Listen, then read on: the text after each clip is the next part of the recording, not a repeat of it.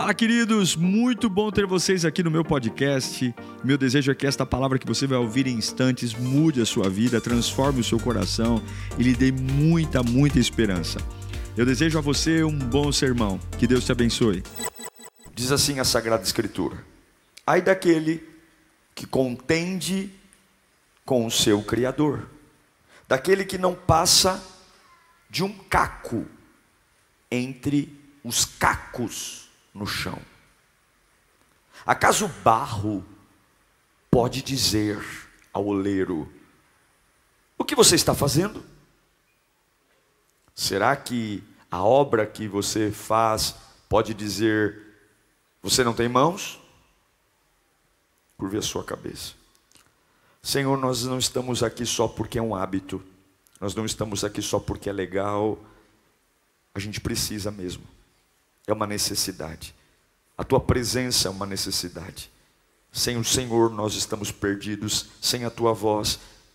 A gente sabe que por melhor que a gente faça uma cara de mal, ou que a gente mostre para as pessoas que nós sabemos o que fazer, a verdade é que sempre é uma criança assustada morando dentro de nós. Sempre há um choro que insiste em ecoar dentro de mim, porque nós não conseguimos andar sem o Senhor. Fala conosco, Pai. Apesar de mim, fala conosco. E que eu não atrapalhe o que o Senhor tem para dizer a este povo nesta noite. Em nome de Jesus. Amém. Esse texto é um texto muito importante, porque ele nos lembra e coloca cada um no seu devido lugar. Esse texto está nos mostrando que nós fomos feitos de pó. Tudo na nossa vida nasce do pó. E a nossa relação com Deus sempre deveria ser submissa aos seus desígnios e ao seu trabalhar na nossa vida. O próprio profeta Isaías diz: Como pode o barro dizer ao oleiro: O que você está fazendo? Ou seja, eu estou estranhando o que você está fazendo. Eu estou estranhando que você está me dando esse tipo de forma. Eu estou estranhando esse movimento das suas mãos sobre a minha vida financeira, sobre a minha família. Ei, não é assim que eu idealizei o vaso que eu gostaria de ser. Mas o profeta Isaías nos coloca no nosso devido lugar. O vaso não diz para o oleiro quem ele quer ser, por mais que todos nós aqui tenhamos ambições.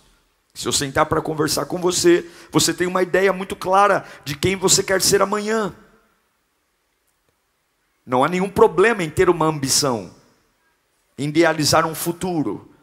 Eu só não posso viver em função disso e também não posso deixar dizer que isso é o lugar onde Deus vai fazer. Eu digo a vocês que graças a Deus, muitos dos meus pedidos Deus não atendeu. E digo a vocês, graças a Deus que Deus não atendeu. Eu digo a vocês com muita gratidão que graças ao amor de Deus, ele não me deu tudo o que eu pedi. Certamente se ele me desse boa parte do que eu pedi, eu não estaria aqui agora. Então o profeta Isaías está dizendo: Ei, barro, você não pode dizer ao oleiro e perguntar o que ele está fazendo. Você não tem essa autoridade. A gente vive uma época onde as pessoas ousadamente determinam o que Deus vai fazer. Eu determino, nós colocamos prazo. Eu já vi pessoas dizendo, por exemplo, se essa semana Deus não fizer, eu não respondo por mim. Se nesta semana Deus não agir no meu casamento, é tudo ou nada. É como o barro dizendo pro oleiro: ou você põe a mão nessa parte do vaso, ou então eu não sei de nada. Em Gênesis 2:7 é a nossa origem. Então o Senhor Deus formou o homem do quê? Do pó da terra e soprou em suas narinas o fôlego de vida e o homem se tornou um ser vivente. Eu quero ser um novo vaso. Eu tenho 39 anos e quando tinha 29 anos, eu há 10 anos atrás, eu não era a pessoa que sou hoje. E tenho certeza que se você fizer um exercício de voltar uma década, você vai perceber que existem mudanças significativas na sua vida. E não estou me referindo só ao seu corpo, não porque essa é as, são das mudanças mais, mais sutis. Eu estou falando da sua cabeça. Eu estou falando do seu jeito de ver a vida. Eu estou falando daquilo que é importante para você. A verdade é que alguns, em uma década, podem ter se tornado pessoas muito melhores e outros podem ter se tornado pessoas muito piores. Mas a verdade é que ninguém é o mesmo aqui depois de uma década. Então nós chegamos aqui, eu sei que todos vieram aqui dizendo: Deus, muda a minha vida. E eu pergunto: até onde Deus pode mudar você? Até onde você é capaz de deixar que o Espírito Santo provoque em você uma nova estrutura de vaso, uma nova, um novo formato? E aquele vaso que seja tão bem feito, tão bem feito, que quem conheceu a tua velha versão não consiga dizer que é o mesmo vaso. Essa é a grande transformação do Evangelho. É quando você olha para alguém e a pessoa não consegue fazer uma correlação a quem você era antes de Cristo e quem você é com Cristo. A pessoa sabe que é você porque você tem um RG, porque você tem um CPF, porque você tem uma cara que não vai mudar muito, muito rapidamente, mas dentro de você é uma mudança incrível. Todo processo de mudança tem alguns processos básicos. E o primeiro processo de mudança de um vaso é o que nós chamamos de caco. Fala comigo, caco. Sim, caco. É mais ou menos o que diz em Isaías 30, 14. Diz assim: Ele o fará em pedaços, como vaso de barro, tão esmigalhado entre os seus pedaços, que não se achará um caco que sirva para pegar brasas de uma lareira ou para tirar água da cisterna. O profeta Isaías está dizendo que o tratamento de Deus é pegar um vaso e transformar ele em caquinhos. Caco. Caco é o barro quebrado, é o vaso quebrado. Caco, o barro é duro, mas o, o barro não tem mais uma forma homogênea. Ele está quebrado ele é rígido, ele é duro, mas ele não tem mais forma. A maioria das pessoas chegam na igreja como caco. A maioria de nós chega aqui, nós ainda temos uma estrutura. Nós ainda nos orgulhamos de ter uma consistência firme, Chegamos aqui meio que orgulhosos ainda, com o pé atrás, dizendo: Eu não sei o que esse negócio de igreja é para mim, eu não sei se culto é para mim, mas nós não somos um belo vaso, nós não temos uma estrutura, a nossa vida está boa parte dela arrebentada, em pedaços. E o pior do caco é que, por mais que você tente grudá-lo ele, grudá-lo em outra parte, ele já não encaixa como antes, e ainda assim as emendas são aparentes. Por mais que um caco te, queira ser um vaso, ele jamais vai conseguir ter perfeição. E esse é o grande problema. Eu tenho pessoas que moram numa família e todos são caquinhos. Eu tenho pessoas que trabalham numa empresa e todos são caquinhos. Então eles se esforçam para tentar fazer algo juntos. Mas o marido é um caco, a esposa é um caco, os filhos são um caco. E por mais que eles se organizem, enquanto houver a dureza em seus pedaços individuais, não haverá liga. E esse é o grande problema, porque as batalhas, o processo de nos transformar, o primeiro deles é colocar-nos como cacos. Mas não é que Deus quer nos manter com o coração endurecido, é para seguirmos adiante. Mas quando nós paramos na etapa de caco, e o que é o caco? É o orgulho. É quando a minha vida está arrebentada, mas eu ando com o nariz empinado. É quando nada mais dá certo, eu tenho certeza que eu não sei lidar com o meu dinheiro, mas eu fico pagando de investidor. Já viu gente fracassada pagando de, de, de gente de sucesso? O duro é que essa pessoa, por mais que ela queira parecer que ela está por cima da carne seca, vai chegar uma hora que não tem mais como disfarçar. O caco é exatamente esse. Ele não tem forma, ele não tem nada mais, mas ele só tem rigidez. E o problema é que as pontas dos cacos ferem. Eu não só não consigo me encaixar a nada, como eu começo a machucar todas as coisas ou todas as pessoas que insistem em me ajudar. O caco pode ser orgulho, orgulho de não reconhecer que preciso de Deus.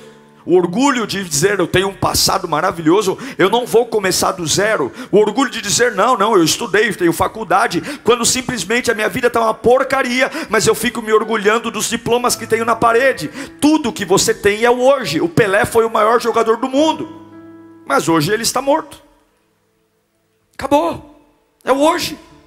É hoje. Ah, pastor, algumas mães me falam: "Nossa, meu filho não vem para a igreja, mas ele é um grande um grande especialista da Bíblia, ele sabe da Bíblia mais do que eu. Eu teria vergonha de falar isso. Porque que me vale o meu filho ser um grande estudioso da Bíblia e ele não tem capacidade de vir à igreja? Ah, ele não vem à igreja porque ele não gosta. Ele não vem à igreja porque ele é um caco. Ele não vem à igreja porque ele não tem forma nenhuma. Ele não se encaixa em lugar nenhum. Tudo que ele tenta fazer na vida dele é só remendo. Taca Durepox, Super Bonder, mas é uma porcaria. Ninguém coloca no centro de uma sala um vaso remendado. E esse é o problema, o caco. Ele tem um orgulho de achar que ele ainda consegue ter a mesma o mesmo brilho, a mesma honra de antes e não tem. E o diabo fica no ouvido dizendo: "Não, você consegue. Você consegue, foi uma quedinha aqui, foi uma quedinha ali, foi um problema ali, você ainda é bom, e você não é bom mais em nada, porque a árvore é reconhecida pelos frutos. Como é que eu sou bom se o fruto é podre? Como é que eu sou bom se trabalho, trabalho, trabalho e não consigo? Canto, canto, adoro, adoro, adoro, estou cada dia mais frio. É muito difícil reconhecer que o caco não presta para nada. Veja, não é porque nós temos solidez em alguma área da nossa vida que nós temos o direito de permanecer como estamos. Em 1 Timóteo 4,2, Paulo diz a Timóteo: tais ensinamentos vêm de hipócritas e mentirosos que têm o que? A consciência o que? Cauterizada. O cara é teimoso, meu. O cara é tinhoso. Tá na fossa, tá na desgraça não consegue criar os filhos, o casamento está um inferno, mas paga de machão, paga de intelectual, isso é caco. Caco, a consciência está cauterizada, é um hipócrita e é um mentiroso. É o velho ditado: come rapadura e faz o quê? E arrota o quê? Caviar.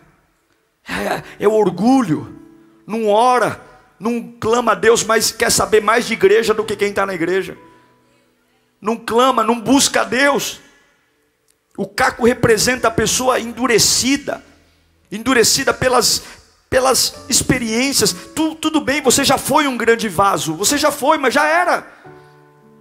Não é porque você fez parte de um grande vaso que você tem que se orgulhar disso para sempre. Hoje você é um caquinho, um caquinho que não cabe mais em lugar nenhum. E nós precisamos reconhecer os nossos erros. A maioria dos cacos culpam os outros pelas suas desgraças. A maioria dos cacos colocam a culpa na história. E eu vou dizer para você, tem muita gente, muita gente ao longo da minha vida que fez de tudo para eu cair, para eu, eu, morrer. Sim, tem sempre a capetolândia que nos persegue, mas a verdade é que Paulo diz que todas as coisas cooperam para o bem daqueles que amam a Deus, segundo o teu propósito. Eu vou dizer para você que até as pessoas encapetadas que passaram pela tua vida, se você tivesse no altar de Deus, elas seriam ferramenta para o teu crescimento e para o teu desenvolvimento. Deus nunca erra, Deus nunca erra. Então, em nome de Jesus, eu não sei para que eu estou pregando aqui, mas você tem que olhar: será que eu não sou um caquinho hoje? Será que eu não sou alguém que fiz parte de um grande tempo? E talvez foi um tempo de avivamento, foi um tempo maravilhoso, mas esse tempo passou, acabou, e você hoje está duro aí, cheio de pontas, achando que ainda é possível voltar para aquele vaso. Você não consegue remontar um vaso com caco a não ser que você queira uma vida ridícula.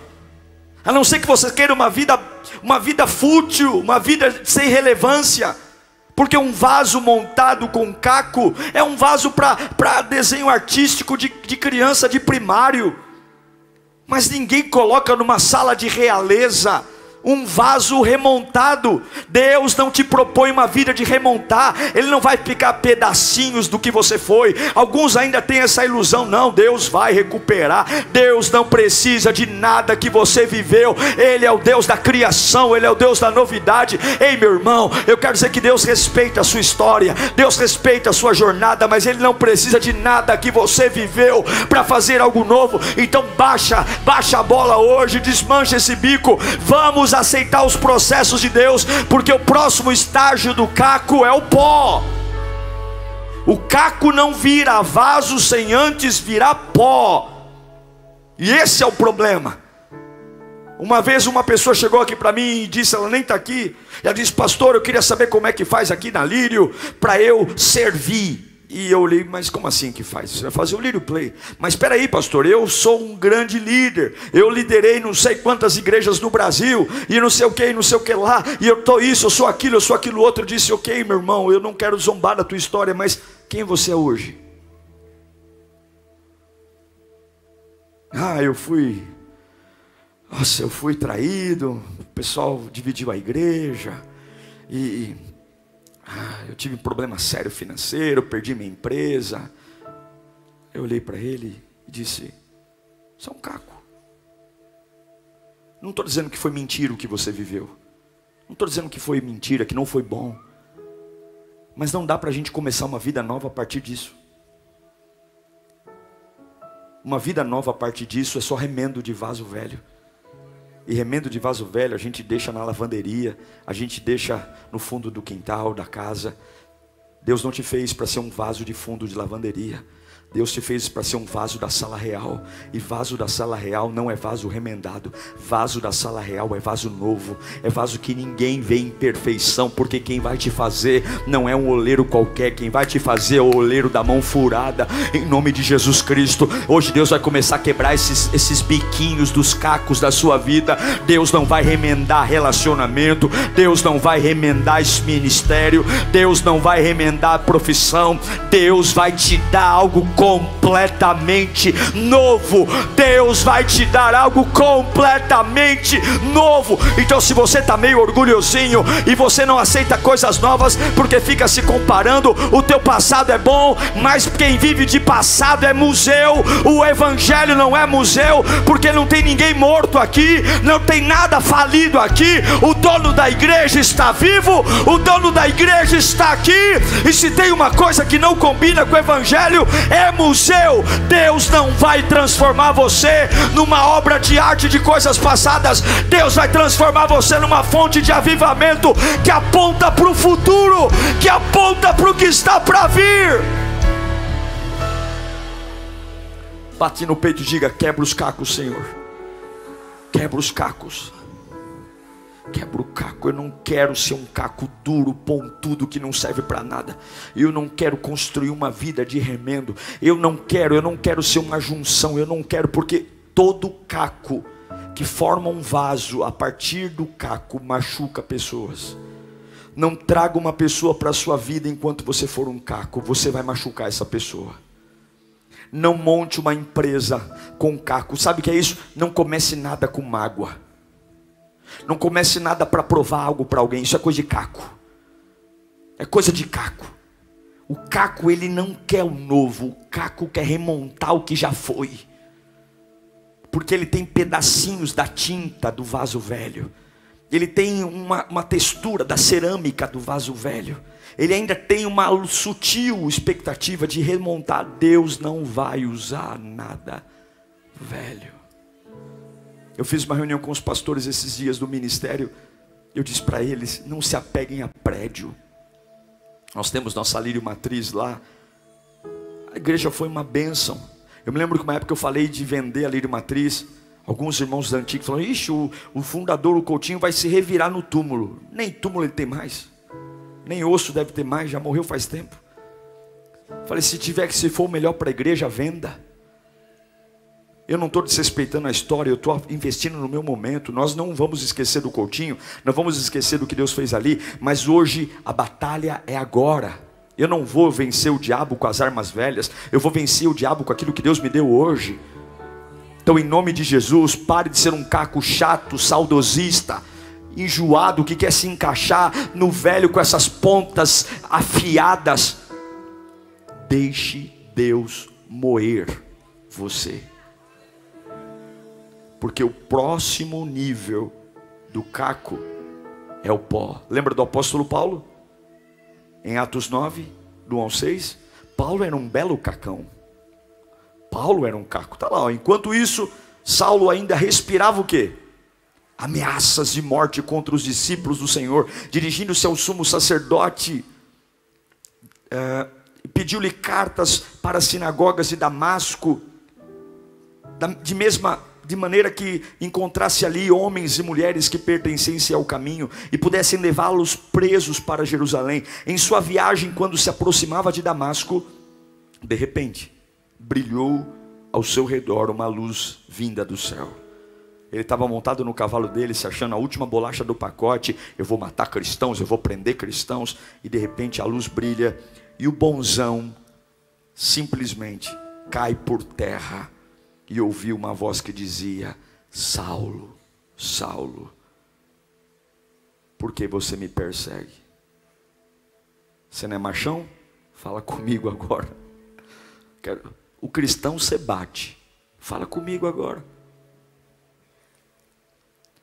E ele perguntou: Quem és tu? Quem és tu? De repente ele ficou educado, só porque viu uma luz mais forte do que ele.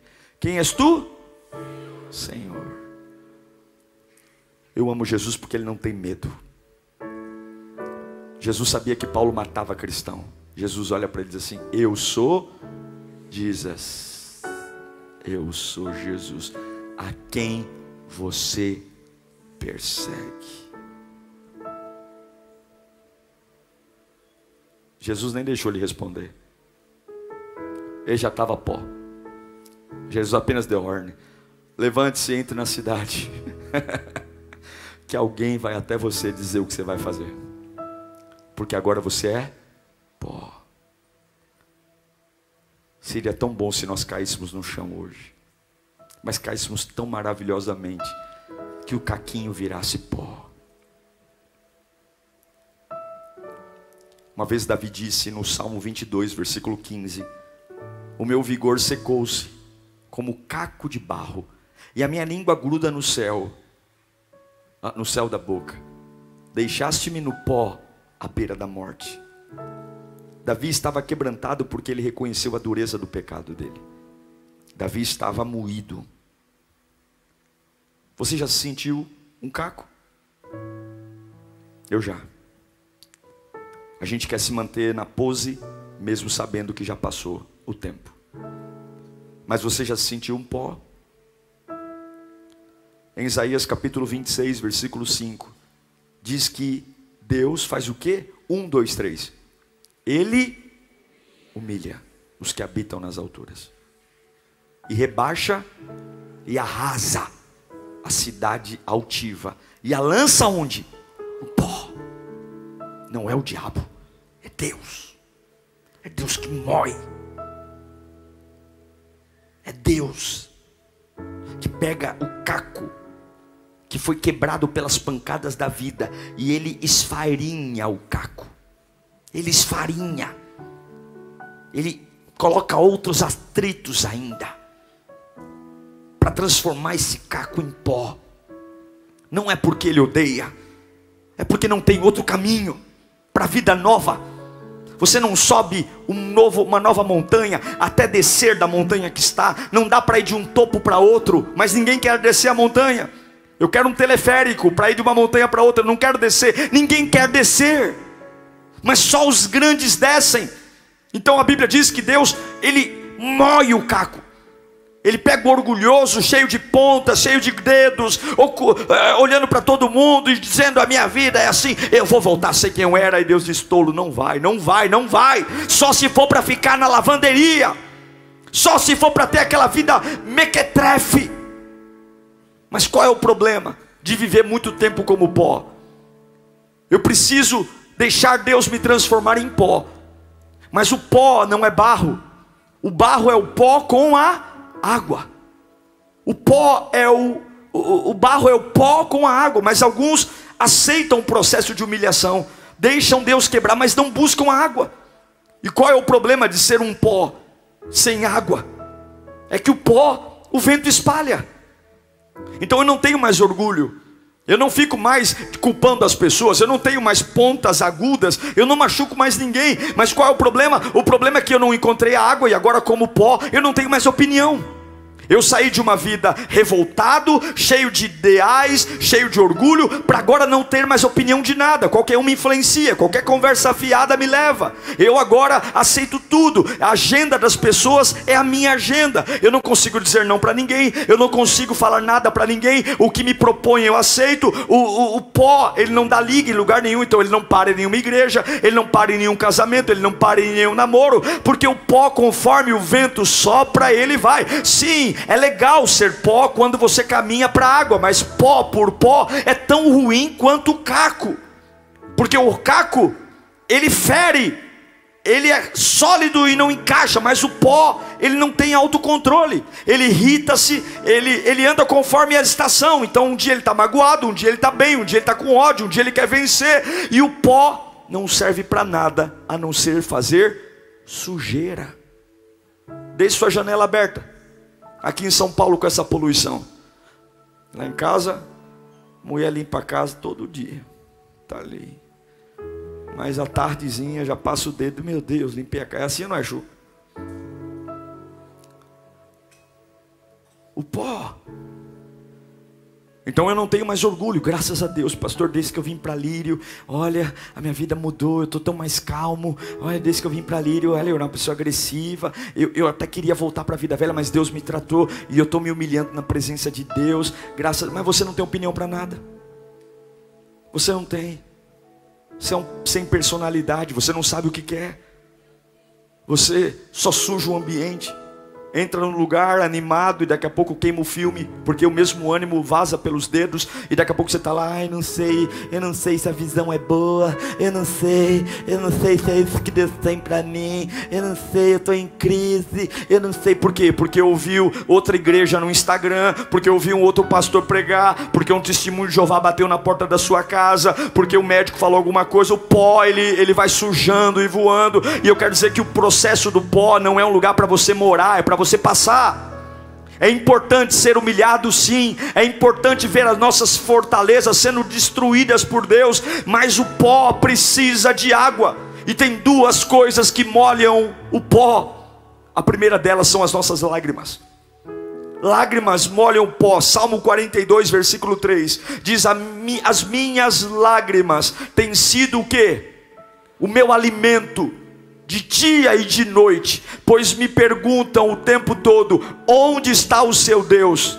Ou seja, você é tão bom, cadê teu Deus? Você é tão bom, por que, que você não tem dinheiro? Você é tão bom, e aí o que, que ele faz para se manter vivo? Ele chora na presença de Deus. O mundo está cobrando resultados, o mundo está dizendo: nossa, você foi um belo vaso. Nossa, no passado você foi maravilhoso e hoje você é um belo de um pozinho que nem serve para nada e eu continuo molhando o meu pó para ele não secar. Você não pode deixar o seu barro secar e virar pó. Escute, eu estou pregando para você aqui hoje. Deus me mandou trazer essa palavra hoje. Se você não tem água, você tem que começar a chorar, porque o diabo quer secar tanto você, ele quer secar tanto você para que você vire um pozinho que fique voando por aí, sendo movimentado pelos ventos da vida, e eu não vou ser levado para um lado para o outro pelos ventos da vida. Eu sou imagem e semelhança de Deus. Eu vim do pó, sim. A minha natureza sem Deus é uma natureza fraca, sim. Mas eu não sou filho de chocadeira. Eu sou filho de Deus. E se precisar chorar, eu vou chorar. Eu vou chorar pela minha família. Eu vou chorar pelo meu ministério. Eu vou chorar pelos meus sonhos. Eu vou chorar pelo meu chamado. Eu vou chorar, eu não sei como, mas eu vou chorar. Mas uma coisa eu vou dizer para você: a minha vida não vai ser seca, a minha vida não vai ser seca. Eu não vou desacreditar do que Deus tem para mim. Levanta a sua mão mais alto que você puder. Eu quero declarar em nome de Jesus Cristo: assim como as águas correm, assim será na sua vida. Se você hoje não sabe o que fazer, se você não sabe para onde ir, Deus manda eu te dizer: comece a chorar na minha presença, ao invés de você ficar torcendo para o vento não soprar, ao invés de você ficar fazendo figa, ao invés de você ficar colocando, ah, olhando para o teu signo no jornal, comece a dobrar o joelho e dizer: Deus, a esperança não vai morrer, a esperança não vai morrer, a esperança não vai morrer. Eu não vou virar pó, eu não vou virar pó. Se você chorar na presença de Deus, Deus vai acabar com essa sequidão e vai trazer algo novo sobre a sua vida. O Salmo 42, 1 diz: Glória a Deus.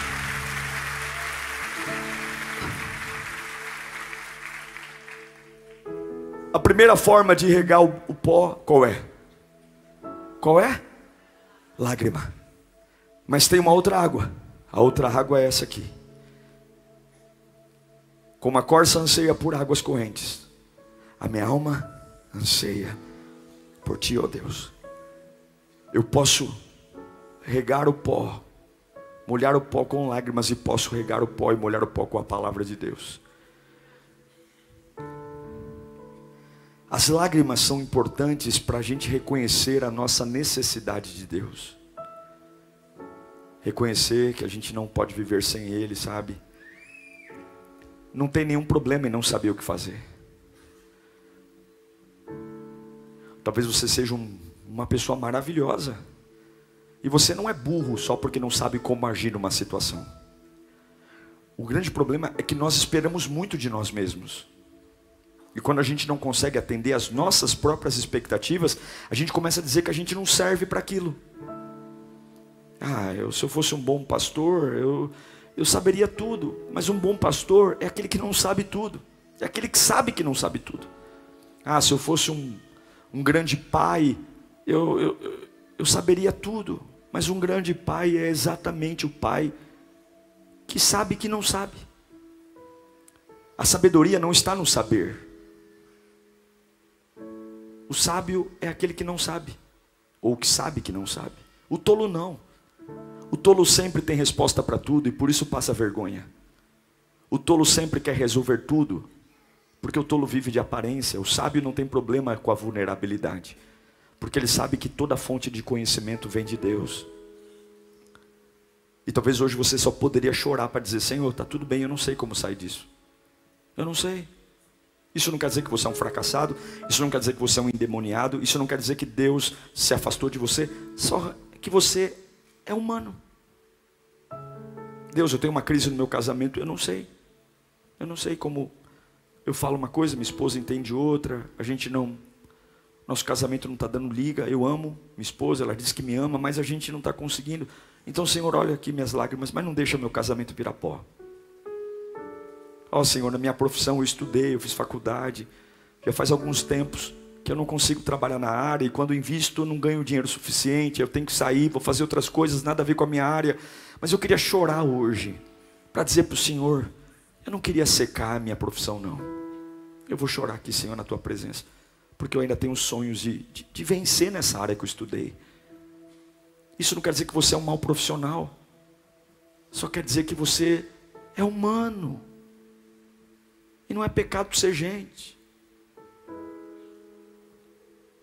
As lágrimas são importantes. O Salmo 103, verso 104, diz: Pois Ele sabe do que fomos formados. Lembre-se de que somos pó. Você já se sentiu como um pó? Tão moído, tão moído. Eu já. Mas é tão maravilhoso porque quando o caco é molhado, o caco continua caco. Mas quando o pó é molhado, você não é exaltado do caco. O caco ele precisa ser humilhado, mas o pó só tem uma saída para ele. Ou ele continua voando, fazendo sujeira na vida dos outros e na sua própria vida. Ou as águas do Espírito tocam. E quando as águas do Espírito tocam, as mãos do oleiro o pegam. Deus não pega caco, Deus não pega pó, Deus pega barro. E quem molha o barro, quem molha o pó, não é oleiro. Quem molha o pó é você. Ai, Senhor, me dá uma molhadinha aqui para eu ficar um pouco mais maleável. Ô oh, Espírito Santo, vem até a mim. Não. Quando você se encharcar de lágrimas ou da minha palavra, quando você estiver no ponto para que eu faça algo, eu irei até você. E a glória da última casa será maior do que a da primeira. O vaso que você foi, nem de longe vai se parecer com o vaso que eu vou fazer. Isaías 64, 8 diz: Contudo, Senhor, tu és o nosso Pai, e nós temos o barro, nós temos o barro, o barro é nosso, nós fazemos, e tu és o oleiro, e todos nós somos obras das tuas mãos. O barro é a massa de pó, de argila e água que é moldado facilmente. Sabe aquele temperamento difícil, sabe aquela cabeça doente? De repente, na mão de Deus, na mão de Deus você se torna algo especial. Jeremias capítulo 18, versículo 6, diz: Ó oh, comunidade de Israel, será que eu não posso agir com vocês como fez o oleiro? Pergunta o Senhor. Será que eu não posso, lírio, fazer com vocês como fez o oleiro, como barro nas mãos do oleiro? Assim são vocês as minhas mãos, ó comunidade de Israel. Pastor, o que tem a ver essa palavra? Nós vamos aceitar Deus nos moer para aqueles que são cacos aqui. Aqueles que são cacos, ainda há um processo pela frente. Deus tem que moer você. Você tem que parar com essas conversas tolas, essa raivinha besta, essa ignorância, esses dedinhos apontados, essas conversas amargas. Já foi o tempo. Deus não vai. Você pode buscar a água que for. Caco é caco. Não dá para fazer barro de caco. Então, em nome de Jesus, aceite Deus quebrar você. E o que é Deus quebrar? Deus, eu vou me humilhar. Perdoe quem tem que ser perdoado. Libera o amor para quem tem que ser amado. Ore pelos seus inimigos. A Bíblia diz que Deus mudou a sorte de Jó quando ele orou por aqueles que o maltrataram, seus amigos. Pare de gastar o seu tempo sendo um barro rancoroso, um caco rancoroso. Por mais que você venha à igreja, eu posso tacar óleo ungido na sua cabeça. Pode fazer corredor de milagre. A única coisa que você vai fazer é ferir pessoas é machucar pessoas. E sabe o que é o pior? Se fosse para machucar o inimigo, tudo bem, mas a gente machuca quem está perto. Sabe quem a gente machuca? Quem não quer fazer mal para a gente, quem mora com a gente. A gente é ignorante com aquele que nos fez mal? Não, a gente é ignorante com a pessoa que está tentando ser minimamente gentil. Como é que você está? Ah, não fala comigo, calha a sua boca. Nossa, bom dia. Bom dia só se for para você. Como é que você está? O que te interessa? Cuida da sua vida. Baixa esse nariz empinado. Eu tenho uma notícia para você. Você nunca vai voltar a ser quem você foi um dia. Esse orgulho só vai roubar os teus dias. Porque esse vaso que você quer voltar a ser, já foi o tempo dele. Você pode até tentar reconstruí-lo, mas vai ficar ridículo. Deus não precisa de nada que você perdeu para fazer algo novo na sua vida. Então humilhe, Senhor, eu estou perdoando hoje a Capetolândia. Eu estou perdoando hoje os meus adversários. Eu estou perdoando hoje as pessoas que me, me lesaram. E aí você vira o quê? Pó. Mas eu fico como pó? Não. É perigoso ficar muito tempo como pó. Eu quero água. Eu vou chorar pela nova vida. Eu creio na palavra e a água com o pó vira argila. Uau! Eu tenho certeza que Deus falou com você. Tenho certeza que depois desta palavra a sua vida não é mais a mesma. Peço que você também me acompanhe nas minhas redes sociais: Instagram, Facebook YouTube. Me siga em Diego Menin. Que Deus te abençoe.